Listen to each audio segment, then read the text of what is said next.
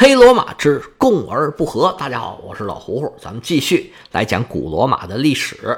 上回说到，罗马人把国王赶走之后，建立了新的共和制度。实际上，这个也是当时的一个国际潮流。原来的国王当然不甘心失败，用各种手段呢进行了反扑。但是罗马人呢，还是坚持住了，把旧制度推翻，相对还容易一点儿。建立一个新制度啊，可没那么简单了。上回我们大篇幅的讲了国王原来的权限，在共和之后啊，大部分就是被这个执政官给继承了。但是，一方面呢是由于产生的机制的问题，另一方面呢是因为任期的问题，执政官的权力啊被大大的限制住。这个呢也是因为罗马人对于国王的权力啊太过忌惮，所以想尽各种办法。进行限制，在前面几回呢，我们讲了不少故事，但是上回啊，咱们讲的都是史实。那那位说，你都有史实了，你还讲那么多故事干嘛呢？那故事既然是假的，又有什么意义呢？这个它当然是有意义的。传说里的故事啊。是人对理想社会、理想中的状态结合历史现实的一种投射。这里面呢，应该有史实的因素，有道德的因素，还有人对美好事物的一种想象，对理想人格的一种追求。你能说舜帝孝顺父母的故事、大禹治水的故事、三过家门而不入的故事，这些故事没有意义吗？它当然是有意义的了。罗马人这些故事也一样。他对罗马的历史上有些事儿啊，肯定是有一些粉饰的，就是打仗输了也不能输的那么难看，要用英雄人物突出一下罗马人呢自己认为的优秀品质。所以像布鲁图斯、像穆奇乌斯，包括卢克莱西亚，他们的故事啊，都在后世广为流传。成了这个标签化的人物，而这个瓦莱里乌斯在共和国的初期长期担任执政官，这个事儿啊，应该也是没问题的。但是，是不是真的把自己家房子拆了呀？这个就很难说了。不过后世呢，管他叫做亲民者，有很多法案呢，也是以瓦莱里的名字来命名的。据说这个瓦莱里乌斯死的时候啊，是已经散尽家财，穷的连丧葬费都没有了。当然了，罗马人还是对他进行了风光大葬。不过，我觉得呢，这是传说，不至于。他们这种传统的贵族大家族，财富对他们来说都是小意思。他们追求的是社会地位还有荣誉。有了这些呀，这个财富自然会滚滚而来。我们昨天说的很多关于限制这个行政官权力的一些内容，就写在这个瓦莱里法案里面。其中有一条，我想特别说一下的。就是罗马公民，如果不是被军法从事的话，就比如说是日常的民事案件或者刑事案件，如果涉及到极刑，就是死刑，他必须允许罗马公民呢进行上诉。后来这个规定呢又推广到了大额罚款这个事儿呢，明显是罗马人对王政制度的一种反动，因为原来国王啊大权在握，想干啥就干啥，这种草菅人命、随意杀人的现象啊。应该是让罗马人是记忆犹新，他们害怕以后啊，这执政官也会重蹈覆辙，像原来的国王一样滥杀无辜，对老百姓啊想怎么处置就怎么处置。虽然这个条款呢，到后世执行的不一定很好，也碰到了很多的问题，但是我个人认为。它对于西方后面这种个人主义的形成意义还是很重大的。那个时候，罗马的规章制度、法律法规啊都是非常的严苛的。后面呢，如果讲到十二铜表法的时候，我会比较详细的讲一讲里面的法律规定内容。那里面有些条款啊，现在人听着肯定是匪夷所思啊，但是那时候人就觉得是理所当然的了。而这个时候的法律啊。比十二铜表法还要严苛，这具体的原因，我们在讲到十二铜表法的时候，我们再细讲。那么这个时候有对公民明确的法律条文来规定，来保护他的上诉权，这在那么严苛的法律的条件下呀。其实是很偶然，我觉得也很难得的一个事儿，因为罗马法是后世西方法律很大的一个基础。从这个逻辑延伸出去，那就有了对公民的保护啊、程序正义啊这些东西。就算我一直觉得黑罗马有多么的黑，这一条我也要给他们点个赞，确实是。非常重要的一个规定，不管他是为了什么，不管这个结果是怎么得到的，它都是对罗马非常有意义的一个法律条文。那国王的权力被限制住了，由一个国王变成了两个执政官，罗马政治的天平啊就发生了微妙的变化。从表面上看啊。这次改革最大的获益者是罗马的民社。什么叫民社呢？就是罗马公民组成的一个一个的社团。这些社团呢，组织罗马公民参加一人一票的这个选举。这个呢，其实就是公民大会。我在讲前一部分的时候，曾经讲过，这个叫库里亚大会。这库里亚呢，就是每一个区会就是一个单独的民社。如果罗马有什么事儿了，比如说选执政官，或者有人被判死刑了，那这些库里亚呢，就要组织自己的公民去参加投票。这两项权利就是改革以后赋予公民的权利。在王政时期的这些有罗马公民权的公民呢？到这个时候啊，基本上都已经是贵族家庭了，家里面都出了很多的元老了。因为这些人呢，本来就有元老院这么一个可以发声的地方，所以原来这个库里亚大会啊，没有特别多的实际用途。因为原来国王也不用选，也没有那么多重大事项需要老百姓去一个一个这样去投票去，所以存在感不是很强。但这回可不一样了，选举国家最高领导人，那权力可不得了啊。不过共和制之后啊。这库里亚大会的参与的人员跟原来发生了很大的变化，因为共和初期啊，罗马还是很危险的，时时面临着各方面的压力。光靠着原来的旧公民呢，无论从军事上、从经济上，他们都是没办法承受的。那必须尽量扩大自己的统一战线，团结一切可以团结的力量。那么最可以团结的力量。无疑就是住在自己身边的这些非公民，他们虽然没有公民的身份，但是他们已经在罗马呀，这个安居乐业了。对罗马呢又有归属感，他觉得自己其实就是罗马人。这个事儿呢，我们在上一部分曾经花了很大的篇幅来讲，就是罗马，因为它这个地形非常便于做生意，吸引了很多外来的人。它实际上呢，就是拉丁地区甚至整个意大利半岛一个非常重要的商业中心。外来的人除了没有罗马公民的身份之外，其实跟罗马人呢已经相去不远了。也有很多人发财致富，也出了很多有名望的人。那这么一来呀，罗马的民社就一下子扩大了很多倍。那原来旧公民的那些特权呢就没有了，新公民开始很积极的行使自己的职权，一时间呢，注册自己家族的、注册自己氏族的，那成天都是乌泱乌泱的排着队呀。因为这是一件大事儿，不光是要政府部门给你登记注册，还要履行一定的宗教手续。咱以前说过，罗马人呢有一个灶神，要去那儿啊献祭一下，表示以后呢就要在罗马这个大锅里面一起吃饭了。还有别的手续，那这一下子就忙得不亦乐乎啊！但是这库里亚大会搞了一段时间之后啊，就逐渐被另外一个大会给取代了。这个大会呢，我们一般把它音译作森都里亚大会，或者把它意译成百人队大会，在拉丁语里面读作 Comitia Sendliada。这 Comitia 就是现在英语里面 Committee 这个词儿的来源。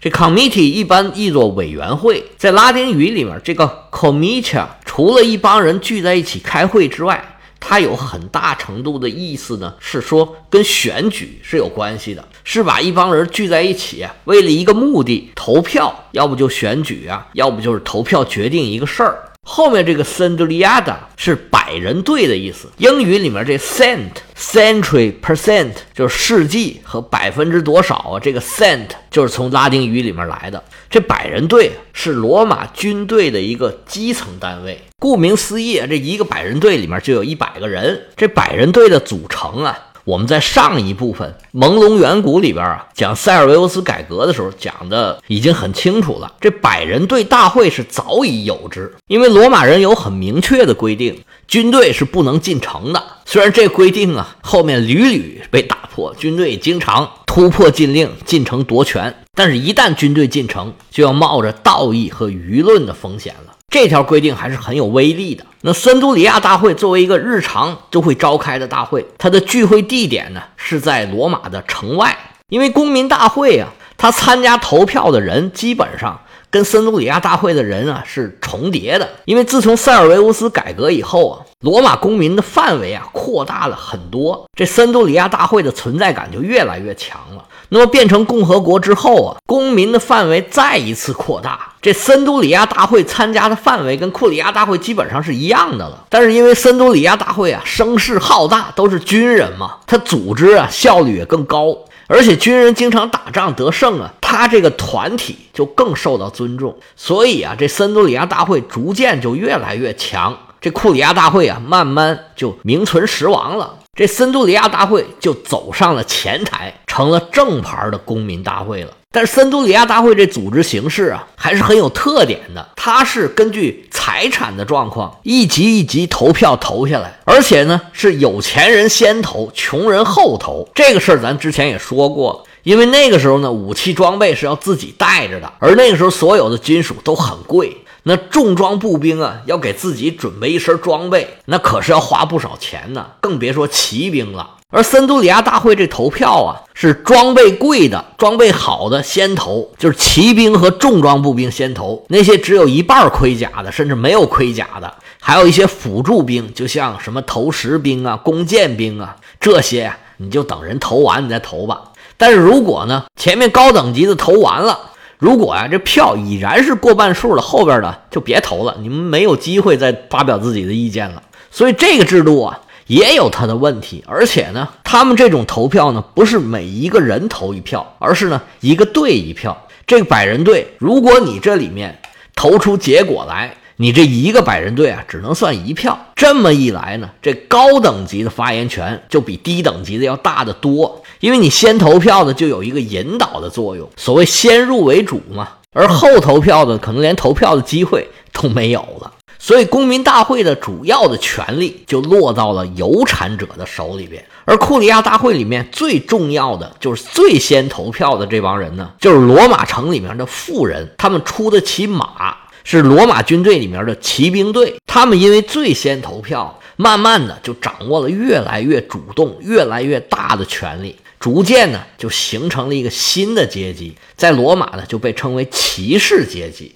日后呢，他们成为一种很重要的社会力量。等他们发挥巨大作用的时候，咱们再详细的讲。这森都里亚大会啊，它是没有辩论环节的，都是军人嘛，没那么多废话，有什么事儿说事儿，直接上来就投票。所以效率也很高。那么这森都里亚大会是如何挤掉了库里亚大会，成为主要的公民大会，说了算的公民大会的呢？有一种猜测呀，是这样的：是军队啊举行聚会的时候，或者操练的时候，大家就都在商量这个事儿啊，说有个事儿啊。我们这库里亚大会要投票了，大家鸡一嘴鸭一嘴说完之后呢，说咱们在这儿直接就投了吧，别再费二遍事了。你看这事儿就跟我们有关系，咱们投完了就投了，咱别去再开一次会了吧。大家一听，哦，有道理，有道理，行，咱们就投了吧。投完了，这事儿就定下来了。你再开一次那库里亚大会啊，就没意义了。所以这么一来二去，这森都里亚大会就成了有实际功效。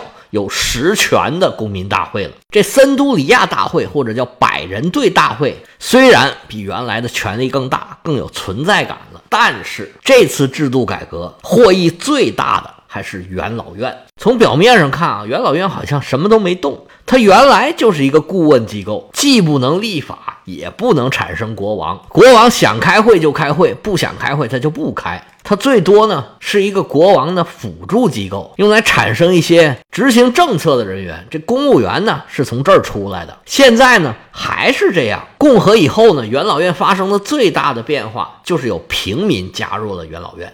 元老院最早的元老叫 Badas，就是爸爸的意思。这个其实很好理解嘛，都是一些德高望重，一般岁数都比较大了。那国王召开元老院的会议的时候，跟这么老多人尊称一声也是很合理的。到了共和时期，有点不一样了，因为罗马人的范围扩大了。元老院的人数也增加了，吸收了一些新鲜血液。这些人主要都是平民阶级。其实呢，他们只是平民阶级，不是传统意义上的贵族。但是呢，他们都是很有钱的，财产上不输给原来这些元老，甚至是更有钱。这个事儿呢，咱们上一部里面讲过，在这儿就不多说了。但是这些平民进入元老院呢，他跟原来的元老身份并不能相等，他们不能管自己叫爸爸，他们有一个新的名儿。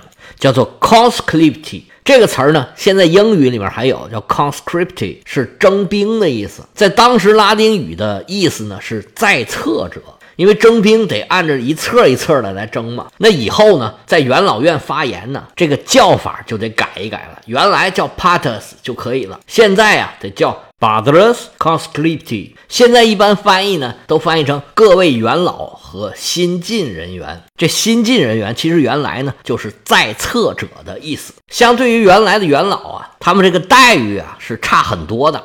原来的元老呢，穿的是这个滚着紫边的托家袍，他们不行，就穿普通的托家袍。他们的座位也是单独分出来的，比原来的元老呢那座儿要小，应该坐着没有他们那么舒服。而且呢，没有特殊情况，比如说执政官特意指定让他们发言的时候，他们是不能发言的。虽然这是很明显的歧视啊，他们可真不愧是骑士阶层的。但是呢，他们毕竟算是进了元老院了，而且呢。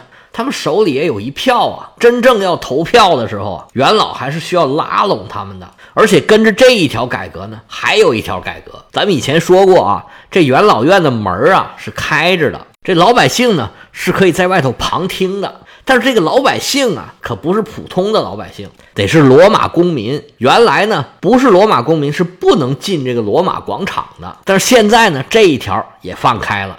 平民也可以旁听，平民也可以进入罗马广场了。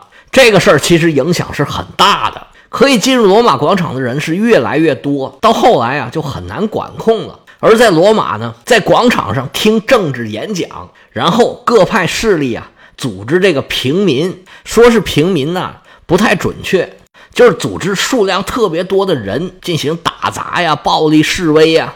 搞这个街头运动成了罗马政客一个非常常用的手段。他们的斗争呢，我们待会儿再说。现在还是说这个元老院。元老院表面上看起来这权力是没怎么动的，以前是啥样，现在似乎还是啥样。他并没有获得什么新的授权，似乎还是原来那个橡皮图章。但是实际上，由于最高执政者他们的任期限制，他们就啊把原来这个国王的身份呢反主为客了。原来的国王是终身制，他对于谁都是予取予求。虽然责任很重大，但是呢，权力特别的大，而且呢，没有限期。到了执政官这儿啊，他就是一个假国王。因为这些执政官呢，基本上都会从元老院里边产生，不是基本上，就是所有的执政官只能从元老院里边产生，而且呢，他任期就只有一年，这执政官就成了一个受托管理国家这么一个人了。他在当上执政官之前呢，相当于是在元老院上班的，那这些元老呢，都是他的同事，大家低头不见抬头见呢，总要留三分薄面的。虽然元老院里面的竞争啊也是非常的激烈、非常的残酷的，但是呢，他们基本的立场还是站在整个罗马的角度上来考虑问题的。那这执政官呢，对于元老院的各位元老，他不得不忌惮三分。而且呢，这一年一过，你马上又变成普通元老了。虽然呢，可能有一些荣誉的称号，有了做其他事情的资格，但是你投票的时候，你也就是一票。所以现在这个执政官呢，他不敢再像过去的国王那样啊，我想召开元老会议我就召开，我不想召开的我理都不理他们。现在可不敢了，所有的大事小情有事儿啊，都来到元老院来商量。这么一来，元老院就成了处理整个罗马所有的各种事项的一个中心，所有的事儿都从他这儿过，那么所有的权力也就从这儿走了。这是他们应对上面的权利，而元老呢，有很多呀，都是从各个家族里边选出来的。这些家族啊，是有权有势，还有钱。而且现在元老院里面呢，又有很多骑士阶层，他们也是影响力非常巨大的。所以，不管是旧公民还是新公民，元老院都能对他们产生巨大的影响。那森都里亚大会呢，又是有钱人说了算。罗马还有一个门客制度，这么一来呀，这公民大会呀。元老院在很大程度上也能影响他们，所以元老院现在就成了权力最大的一个部门，它是真正这次政治改革的获益者。所以共和国这段时间呢，实际上就是元老院来主导的。说老实话，他们干的不错。罗马就是在元老院的带领下，日后是越干越大。那么，按照亚里士多德那个说法啊，罗马实际上不应该称为是共和制。其实说罗马是寡头制更合适，因为政治都是元老院来主导的，元老院正是这些寡头们的头。那元老院既然这么厉害，还有没有其他的政治势力呢？我们下回啊接着说。